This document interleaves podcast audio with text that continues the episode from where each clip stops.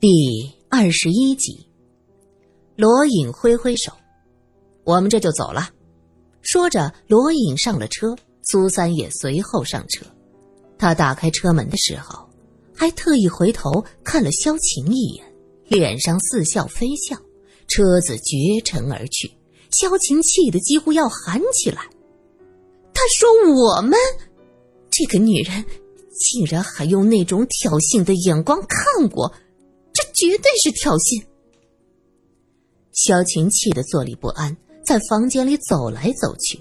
后来实在是烦躁，索性换了一身衣服出了门，打算到百货公司大肆购物发泄一下。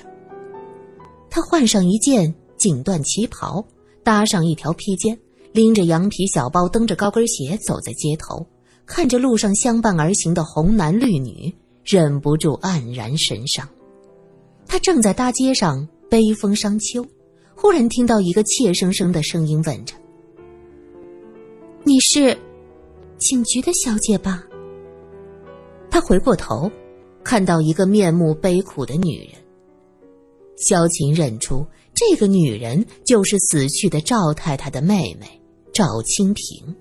她还曾经到警局认过卖花女秀秀的尸体。于是他挤出微笑说：“哼，袁太太你好，我是警局的，我们见过的。对的对的，法医小姐，那你是警察局的人喽？”赵清平压低声音：“对呀，怎么了，袁太太？”萧琴看到赵清平有些神神秘秘的，他心道。莫非是他发现了什么重要的东西？他虽然很讨厌苏三，但本着知己知彼，也了解苏三似乎帮了罗隐很多的忙。他觉得那些都是瞎猫碰到死耗子。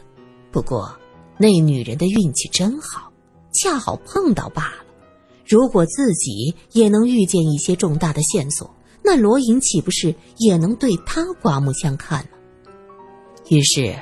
他摆出自认为非常热情的笑容，轻轻地握住了赵清平的手，像是要将戾气渡给他似的，用非常诚恳的语调说道：“我是警察局的人，也参与破案的。你要是有什么线索，对我说也是一样的。”赵清平点了点头，拉着他走到路边，小声说道：“呃，其实……”我是想到警察局去的，是有点事情，可我又没有什么把握，我不知道这算不算线索，该不该去警局啊？哦，那你先和我说说，我看看有没有价值。赵清平犹豫了一下，咬着唇说道：“那好，法医小姐，你能不能跟我去一趟我家呀？我整理赵科留下的东西。”发现了些奇怪的东西。萧琴跟着赵清平往万籁达路走，走了几分钟，听见后面传来汽车喇叭声，一辆黑色轿车在他们身边停下。冯伟华探出头来问：“袁太太，你们去哪里呀？”“哦，正要回家呀。”“哦，顺路，我也回家。上车吧。”两个人上了车，赵清平坐在副驾驶。萧琴坐在后面，冯伟华问道：“这位漂亮小姐好眼熟啊？”赵清平笑道：“冯老板，我还没结婚时，就有人这样和小姐搭讪呢。”方卫华嘿嘿笑着：“ 哪有哪有，我就是看着这位小姐眼熟。可能是赵太太出事的时候我们见过。我是警察局的萧琴，刚才被苏三刺激到。”萧琴没有说出自己的职业。哦，警察局有这么漂亮的小姐，了不得了不得喽！哪里？你们公寓的苏小姐不也在警察局帮忙吗？萧琴故意说的。哎，那哪里能和小姐你相比？她不过是临时在那儿。冯卫华很会讨好人。萧琴听到这话，面露得意之色。哎，袁太太，你和萧小姐很熟啊？这个，呃，是的。赵清平迟疑了一下，承认了。方伟华点点头，专心开车。车子到了公寓的门前停下，赵清平下了车，向冯伟华道谢，然后拉着萧琴一起往三楼走去。冯伟华停好车子，看着两个女人的背影，微微眯了一下眼睛，双手不自觉地攥紧了拳头。肖小姐，你看看，我说的就是这些，不知道有没有价值。进了门，赵清平就从书房里抱出一个大纸箱子，萧晴打开，发现里面是一摞叠得整整齐齐的信。他看了看赵清平，拿起一封读下去，读完一封，接着又读另一封，最后放下信，鼻头渗出了细细的汗珠。他正视着赵清平，面色严肃。袁太太，这些必须马上送到警察局，这可能是赵科和另一个罪犯的通信。天哪，真的是这样！哎呦，我以为赵科死了，一切都结束了呀。不，并没有结束，也许他还有同伙。赵清平和萧琴收拾好这个箱子。抱出了门口，走到楼道口，又看到冯伟华拎着包匆匆下楼。才回来又要出去啊？冯伟华笑眯眯的问着。冯先生不是也一样吗？哦，我落下东西在家，急忙要回舞厅的。哎，袁太太，你抱的是什么？好沉的样子，怎么能让女士这么辛苦？来来来，我帮你好了。哎，只是一些信件，不是什么沉的东西。冯老板。你要回舞厅是吧？能不能捎我们一程啊？这个，他用下颚指了指手中的箱子，没有多沉，可走路也不方便。好的呀，好的呀，来来来，把这个放到前面。冯伟华拉开车门，两位女士就坐到后面好了。罗隐送苏三到警局的公寓，本来他是要找苏三去找内勤的方小姐。恰好方小姐休假回乡下，正好他此刻又没什么事儿，就直接送苏三过来。哟，罗探长，那阵风把你吹来了。管理员老何拎着一大串稀里哗啦的钥匙走过来，罗隐掏出一包三五牌香烟递给他，老何拿在手里掂了掂，笑道：“嘿，又偏的喽，多谢。”原来这警局公寓的待遇还是非常好的。公寓会免费提供一套干净的被褥、铺盖以及脸盆等洗漱用品。管理员老何带着苏三去地下室的仓库领东西。罗隐想想，左右没自己的事儿，还是先回警局，再将舞女失踪的案子好好看一看。刚走到门前，看到有夜班的警察才吃过饭回来，看到他纷纷打招呼。小娜也是夜班。他看到罗隐，急忙走过来，就问道：“涛儿，怎么来宿舍了？不会是看我吧？”说完，嘿嘿一笑，挤眉弄眼，看看旁若无人，小声说道：“还是桃儿，看上这里的哪个女警了？不过咱们警察局的女警好像都不算。”话音未落，就见老何带着苏三从楼梯上来，苏三的怀里抱着被子。小娜笑眯眯的跑过去，一把抢过被子，嘴里还说着：“哎呦，原来是苏小姐来的，怪不得我们头。”没等他说完，罗隐一个巴掌拍过去：“赶紧送过去！昨天叫你调查的事儿呢？”小娜抱着被子，噔噔噔往楼上跑，老何在后面喊着：“喂，三零八！”三零八原本住着三个人，一个是内勤方小姐。还有一个是女监的孟小姐，搬走的叫刘娜，据说是前几天就给警局寄了一封辞职信，人就悄悄的搬走了。老何用钥匙打开门，嘴里嘟囔着：“你们说说，这刘小姐也是的，不声不响就搬了。要不是后来局里通知她辞职，我还不知道嘞。搬走总得和我这个管理员打声招呼嘛。”小娜将被子放在空床上，苏三拎着脸盆的东西到床下放着，又往里推了推。忽然，他哎呦一声，罗隐急忙问：“怎么了？”苏三起身，举着一个亮晶晶的东西，下面有个玻璃片划到手指了。小娜伸手去掏兜，掏了几下，什么也掏不出来。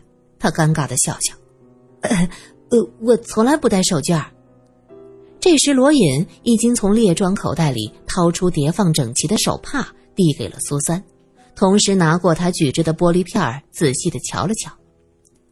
这是眼镜碎片，看来这房间有人的眼镜碎了，还没打扫干净。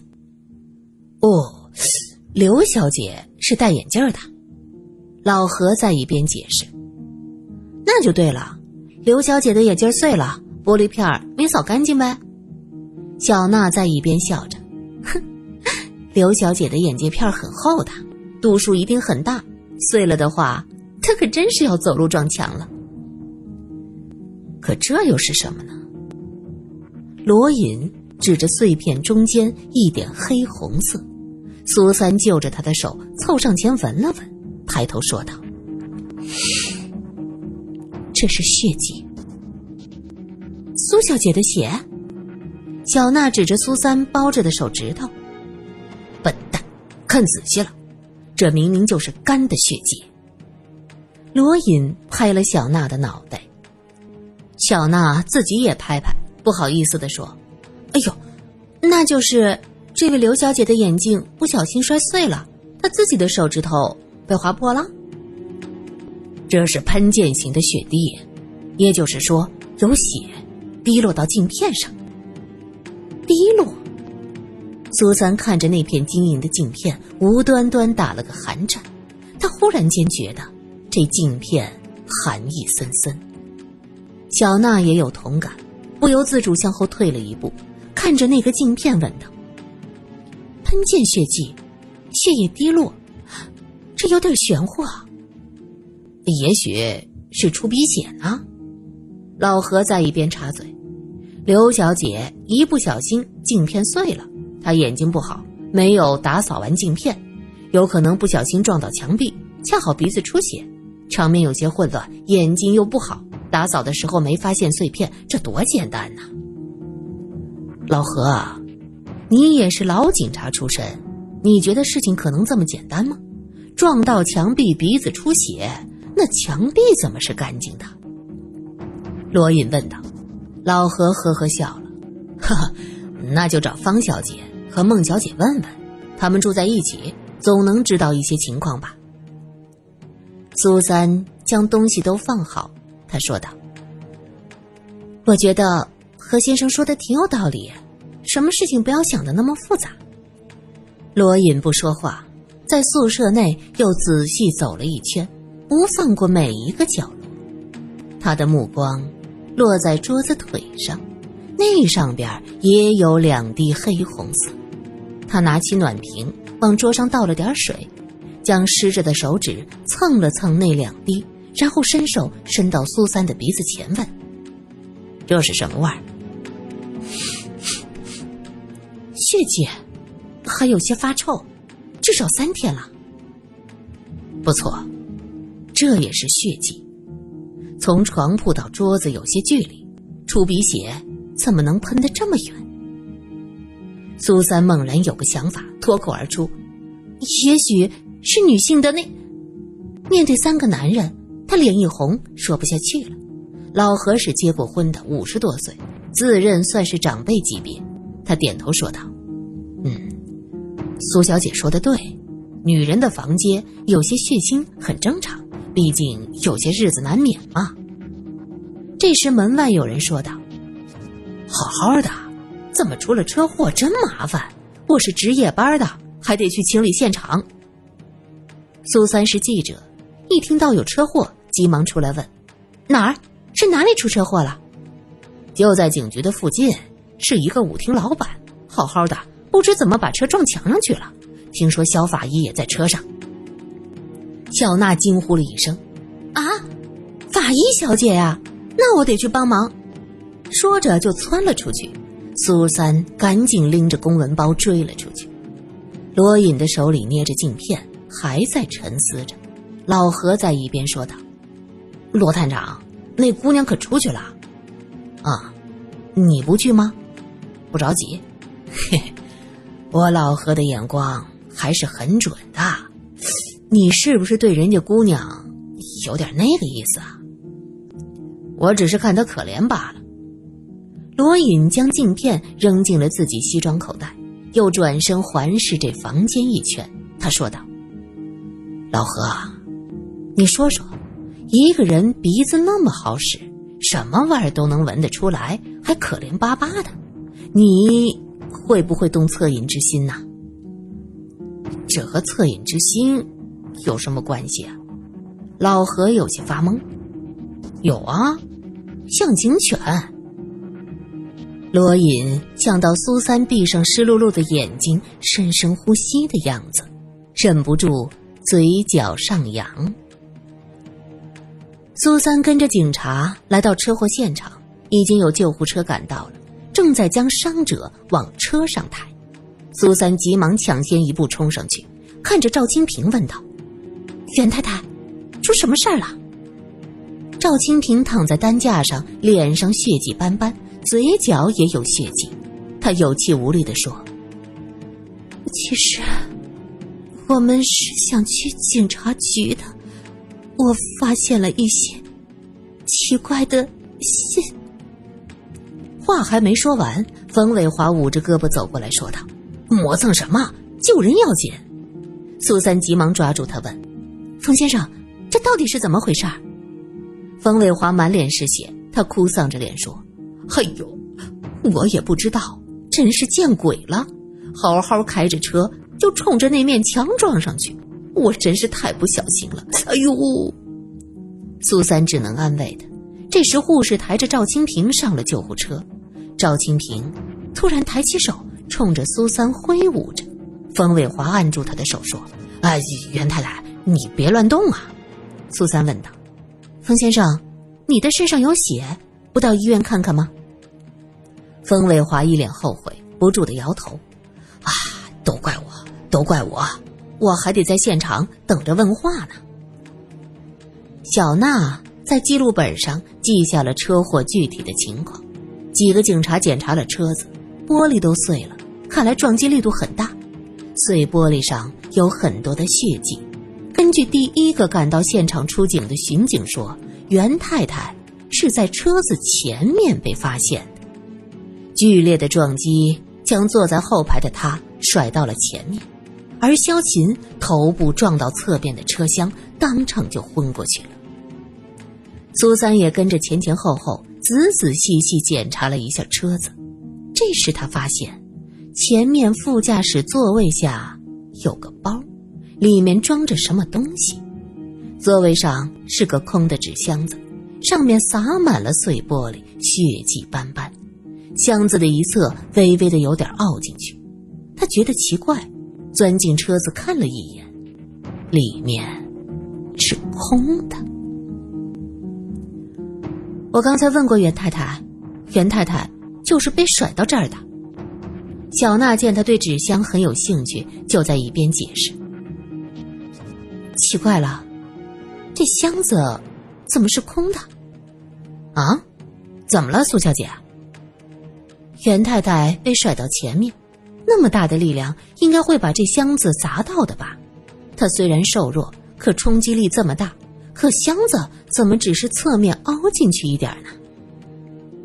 小娜认为苏三说的很对，用力按了一下箱子，这纸壳倒是很结实，也许是瞬间发生的事儿，箱子当时被撞击的撞到前面顶着了。这样想也很有道理。苏三点了点头，又想去看看座位底下的那个包。哎呦，苏小姐，我头疼，我也得到医院去。冯伟华突然走过来，啊，你要不要紧啊？苏三问。哎呀，可能伤到头部了。哎呦，真倒霉呀！他说着，就从座位底下将那个包拽出来。这里边是什么？苏三拍了一下那个包。里面的东西似乎很轻，啊，几件衣服，本来顺路去洗衣店取的衣服，哦，是我那舞厅舞小姐的衣服。衣服啊，苏三点了点头。冯美华又向小娜说：“警察先生，您看完现场都看完了，我能去医院了吗？你的车子怎么办？我待会儿叫修车的人拖走。那行，你先去吧。再有什么问题，我会找你的。今日不能离开本城。小娜办起案子还是有模有样的。好，一定一定。袁太太和那位肖小姐是坐着我的车出的事情，我哪能拍拍屁股走了呀？冯伟华拎着包，拦了一辆黄包车，走了。